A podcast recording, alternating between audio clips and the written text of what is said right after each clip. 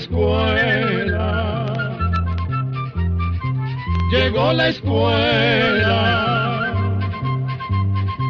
llegó por radio.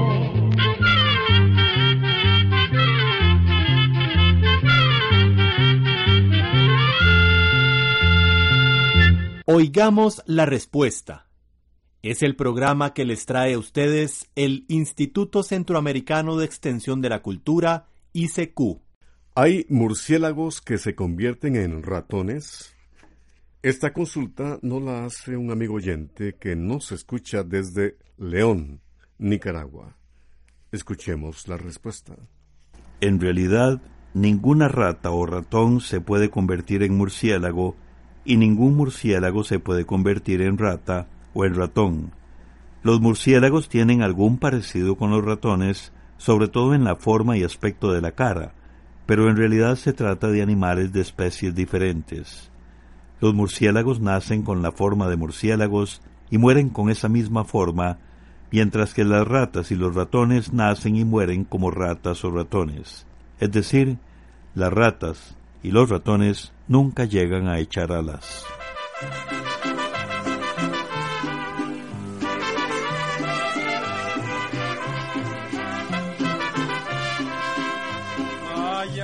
Pie de la montaña, donde se oculta temprano el sol, quedó mi ranchito triste y abandonada ay mi labor.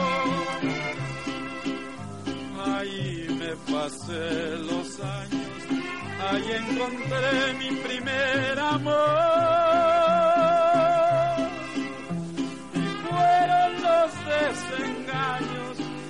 Que mataron a mi ilusión.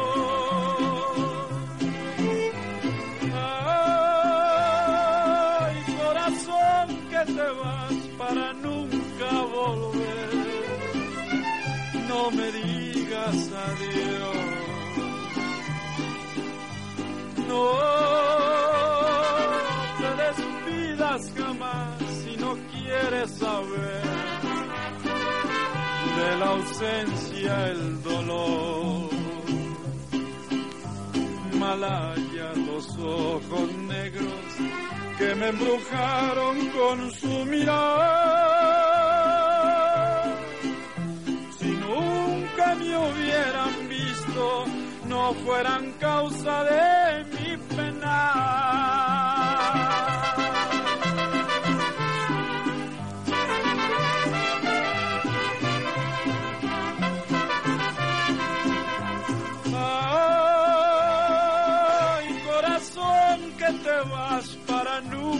Volver.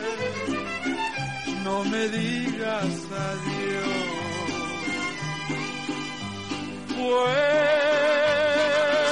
a alegrar con tu amor al ranchito que fue de mi vida ilusión. Malaya unos ojos negros que me embrujaron con su mirar. Hubieran visto, no fueran causa de mi pena. Me gustaría saber acerca de la vida de Bill Gates y el papel que ha desempeñado en la informática actual. Esta pregunta nos la hizo el señor Harley Rojas Salazar. Nos escribe desde San Vito de Cotobruz, Costa Rica. Escuchemos la respuesta. El nombre completo de Bill Gates es William Henry Gates. Nació en el estado de Washington, Estados Unidos, el 28 de octubre de 1955. Su padre era un reconocido abogado y su madre una profesora. William, o Bill, como le llamaba su familia, no fue un alumno muy brillante en la escuela, pero se cuenta que empezó a mejorar a partir del octavo grado. Formó con un compañero del colegio llamado Paul Allen un grupo de programación de las computadoras de entonces. En 1973, Bill entró a la famosa Universidad de Harvard y siguió estudiando programación.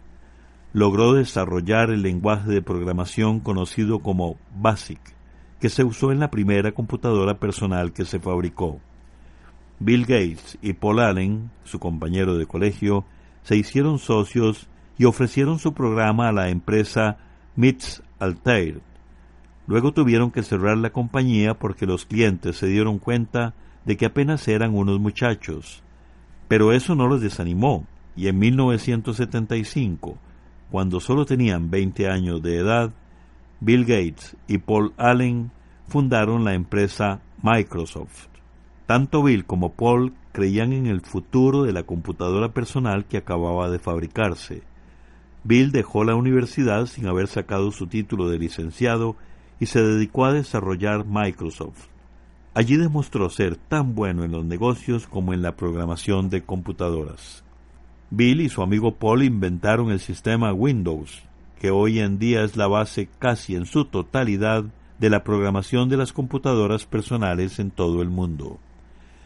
Después, Bill Gates y Paul Allen inventaron una serie de aplicaciones como Word, Excel, PowerPoint y más tarde diseñaron programas para entrar a Internet como Internet Explorer y otros. Hoy en día Bill Gates es uno de los hombres más ricos del mundo debido a sus empresas. Esas empresas le dan trabajo bien pagado a miles de personas. Lo que estas compañías producen le sirve a la mayor parte de las empresas e instituciones en el mundo, así como a millones de personas. Con su enorme fortuna, Gates, junto con su esposa Melinda, crearon una institución de beneficencia que se dedica a atender la salud, educación y el desarrollo tanto de Estados Unidos como de muchos otros países del mundo. Por ejemplo, en el año 2004, la fundación de Bill y de su esposa donó 200 millones de dólares para ayudar a prevenir el SIDA en la India. También dieron varios millones de dólares para la vacuna contra la malaria. Además, la Fundación Gates apoya económicamente al Club Rotario Internacional en campañas para la eliminación de la polio. Otros proyectos que también cuentan con la ayuda de esta fundación es la Alianza para una Revolución Verde en África, que busca mejorar semillas y tierras para los agricultores africanos, y también el programa Salvemos a los Niños, al que le han donado 112 millones de dólares para salvar la vida de muchos recién nacidos.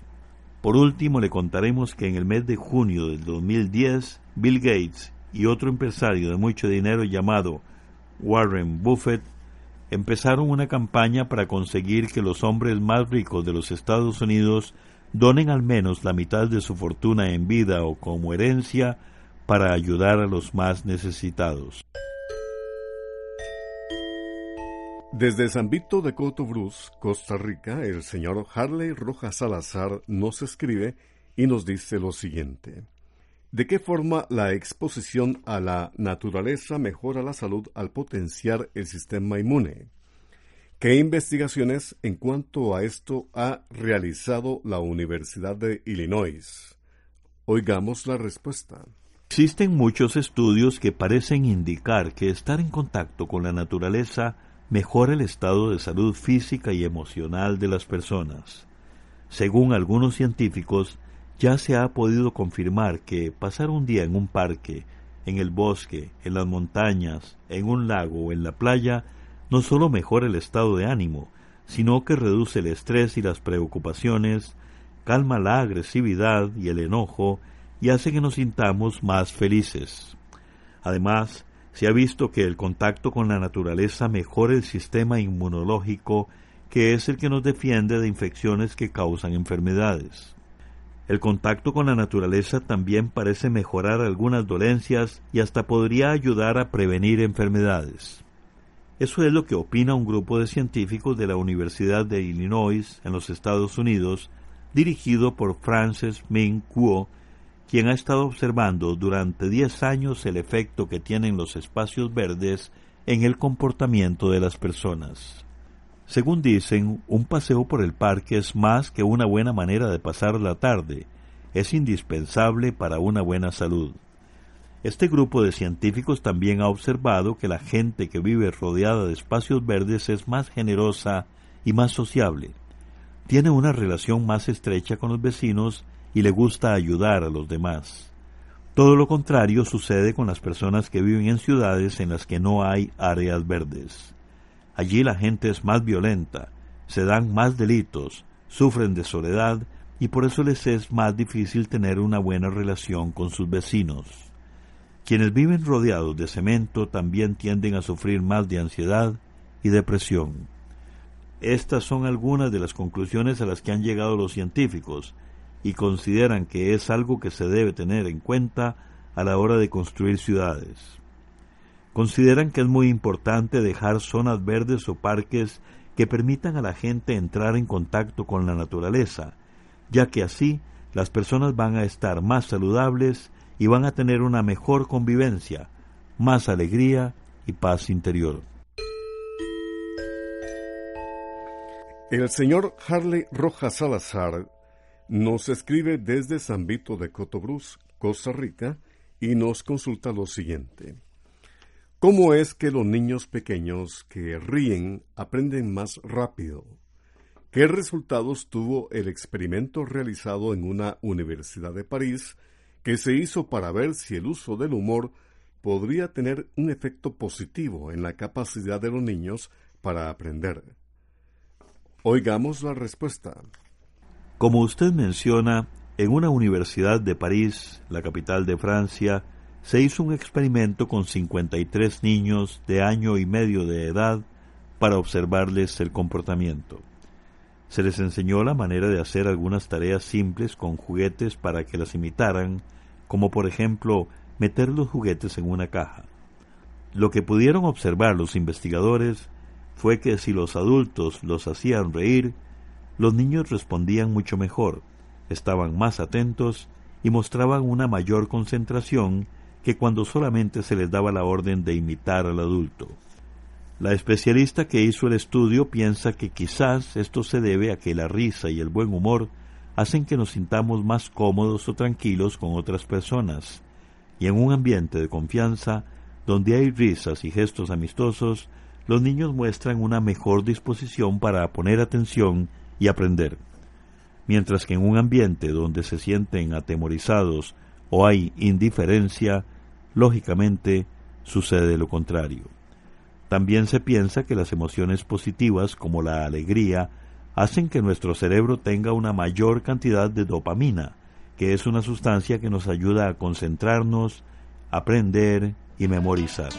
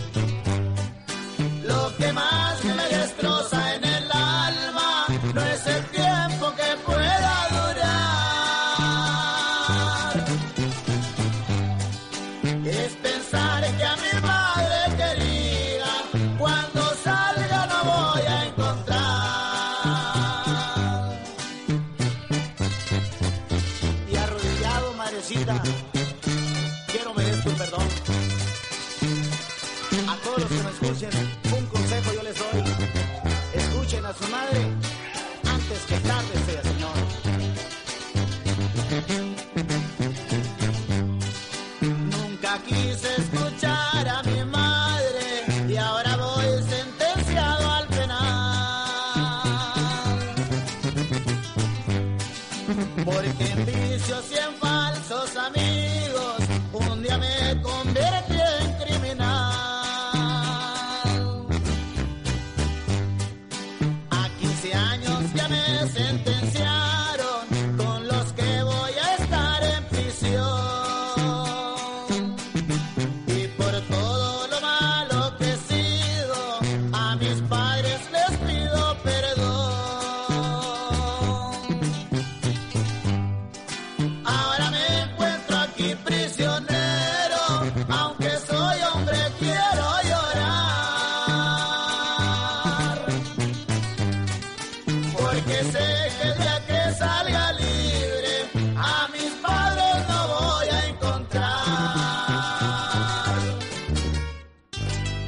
Quisiera, por favor, la biografía de Rubén Darío. Es la consulta que nos hizo Gilbert Morera Villalobos, que nos ha escrito desde Sabana Oeste, Costa Rica. Escuchemos la respuesta. Rubén Darío nació un 18 de enero de 1867 en Metapa, actual ciudad Darío, en Nicaragua, y falleció el 6 de febrero de 1916 en la ciudad de León, Nicaragua. El verdadero nombre de Rubén Darío era Félix Rubén García Sarmiento. Rubén Darío fue un poeta extraordinario, famoso no solo en América, sino también en otros países del mundo, como en España. La vida de Rubén Darío fue dura desde los primeros años. Sus padres se separaron cuando él tenía apenas dos años de edad y su madre lo llevó a Honduras. Pocos meses después, Rubén Darío pasó a vivir con unos tíos muy buenos, quienes hicieron las veces de sus padres. Sin embargo, su tío, que había sido como un padre, murió cuando Darío tenía apenas cuatro años de edad. El mismo poeta escribió, yo supe del dolor desde mi infancia, mi juventud. ¿Fue juventud la mía? Sus rosas aún me dejan la fragancia, una fragancia de melancolía. Rubén Darío también tuvo que soportar problemas económicos, pues aunque trabajó en diversos puestos políticos y en diarios, su paga siempre fue poca. Además, en el amor también sufrió mucho la pérdida de algunos de sus hijos y también de esposas pues Rubén se casó en varias oportunidades. En 1899, estando en Madrid, España, Rubén conoció a Francisca Sánchez, una mujer campesina y humilde, quien fue su compañera durante varios años de su vida. En 1900 nació su hija Carmen, quien murió al año siguiente. Tres años después nació su hijo Rubén Darío Sánchez, pero lamentablemente murió cinco años después, y en 1907 nació su segundo hijo varón con Francisca Sánchez, a quien le dio de nuevo el nombre de Rubén Darío. Este hijo fue el único que todavía vivía cuando murió su padre en 1916. Rubén Darío se conoce como uno de los mejores poetas de habla española. Su poesía no solo se lee, sino que también se oye como si fuera música. Su obra fue tan importante que se cuenta que Rubén Darío creó una nueva forma de escribir poesía llamada modernismo. Este movimiento literario se dio entre finales del siglo XIX y principios del XX, y fue seguido por muchos otros poetas. La fama de Darío se extendió por todo el continente americano, por España y por otros lugares de Europa, y es conocido como el príncipe de las letras castellanas. Darío desde hace mucho tiempo y hasta el día de hoy ha sido admirado por grandes escritores de América, de España y del mundo. Este gran poeta es motivo de orgullo para los centroamericanos y más debe serlo para los nicaragüenses, sus compatriotas. En todos los países de habla hispana se leen sus obras. Publicado en 1896 el libro Prosas profanas y otros poemas convirtió a Rubén Darío en el creador del movimiento poético llamado modernismo, pues en él se encuentran por primera vez todas las características de este movimiento literario, en el libro Prosas profanas y otros poemas. Y cuando se leen los poemas de este libro, es fácil percibir su melodía. Darío los escribió usando las palabras en una forma tan armoniosa que con solo leerlas en voz alta podemos oír su música. El señor Edwin Octavio Díaz Adolfo nos llamó por teléfono desde Retaluleu, Guatemala, y nos hizo esta pregunta. ¿Cuántos habitantes tiene Guatemala a la fecha de este año? Oigamos la respuesta.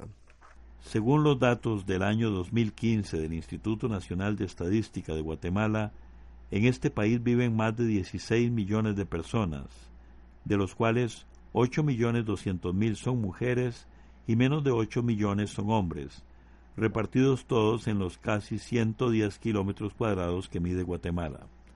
Ese mismo instituto también indica que las mujeres viven un poco más que los hombres, y estima que desde el año 2015 hasta el 2020 los hombres vivirán un promedio de 69 años, mientras que las mujeres un promedio de 76 años. Por último, le contamos que el departamento más poblado, con más de 3 millones de personas, es Ciudad de Guatemala, mientras que el departamento menos poblado es Zacapa. Programa de Control 7.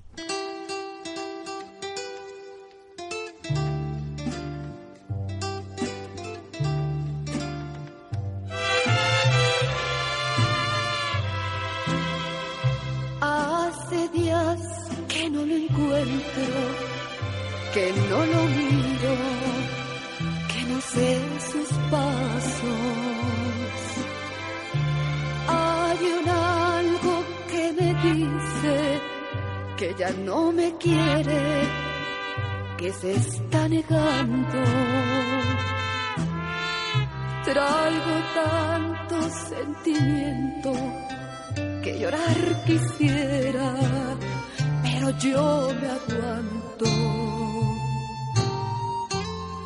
Yo no quiero que le diga que lo extraño mucho y que lo quiero tanto.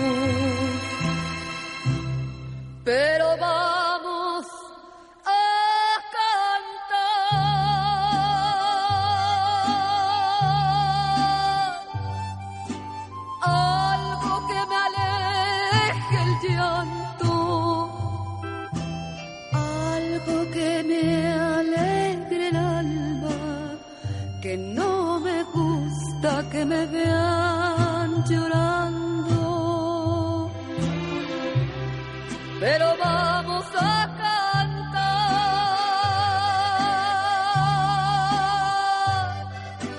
algo que me aleje el llanto,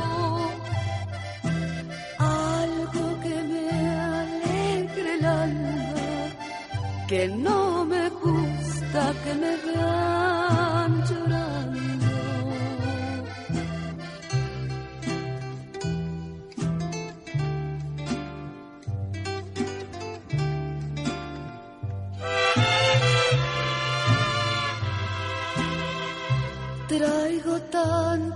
sentimiento que llorar quisiera, pero yo me aguanto.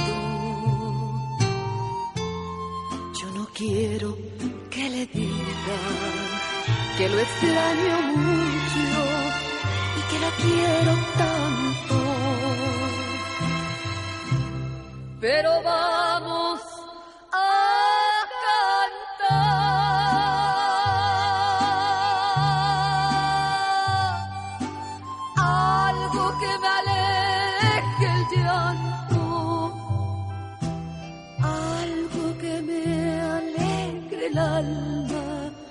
que no me gusta que me vean llorando. Pero vamos a cantar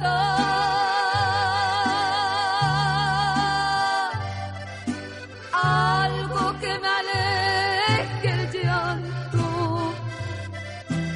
algo que me alegre el alma, que no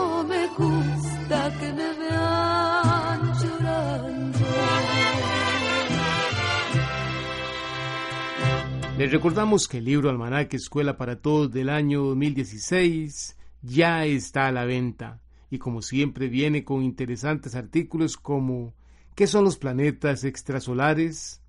Las nuevas formas de la esclavitud, el triángulo dramático, cuentos tales como El elefante encadenado, La vacachona y gritos y susurros, curiosidades como Una mariposa sin alas, o qué son los récords Guinness, o el autor desconocido de la canción, el año viejo, y no pueden faltar los pasatiempos, manualidades, chistes, adivinanzas y muchas cosas más que usted podrá encontrar en el libro Almanaque Escuela para Todos del año 2016, que ya está en circulación.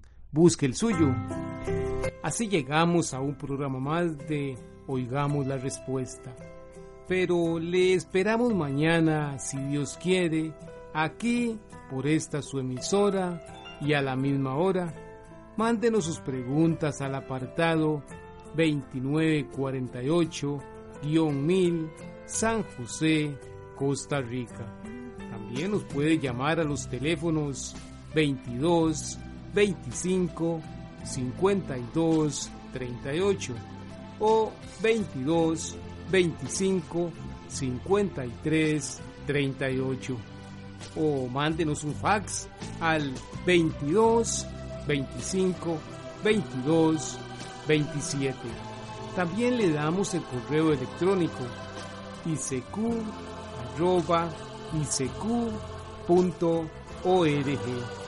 Celo de letreo i c c u arroba icecu.org. Para nosotros sus preguntas son muy importantes y estamos para servirle.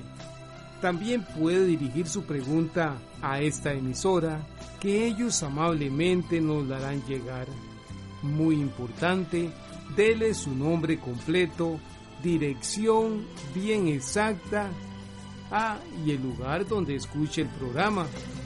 Recuerde que comprender lo comprensible es un derecho humano. Que Dios le bendiga.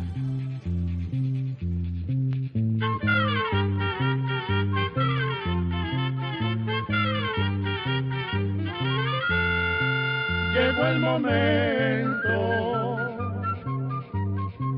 de despedirnos. Se va a la escuela,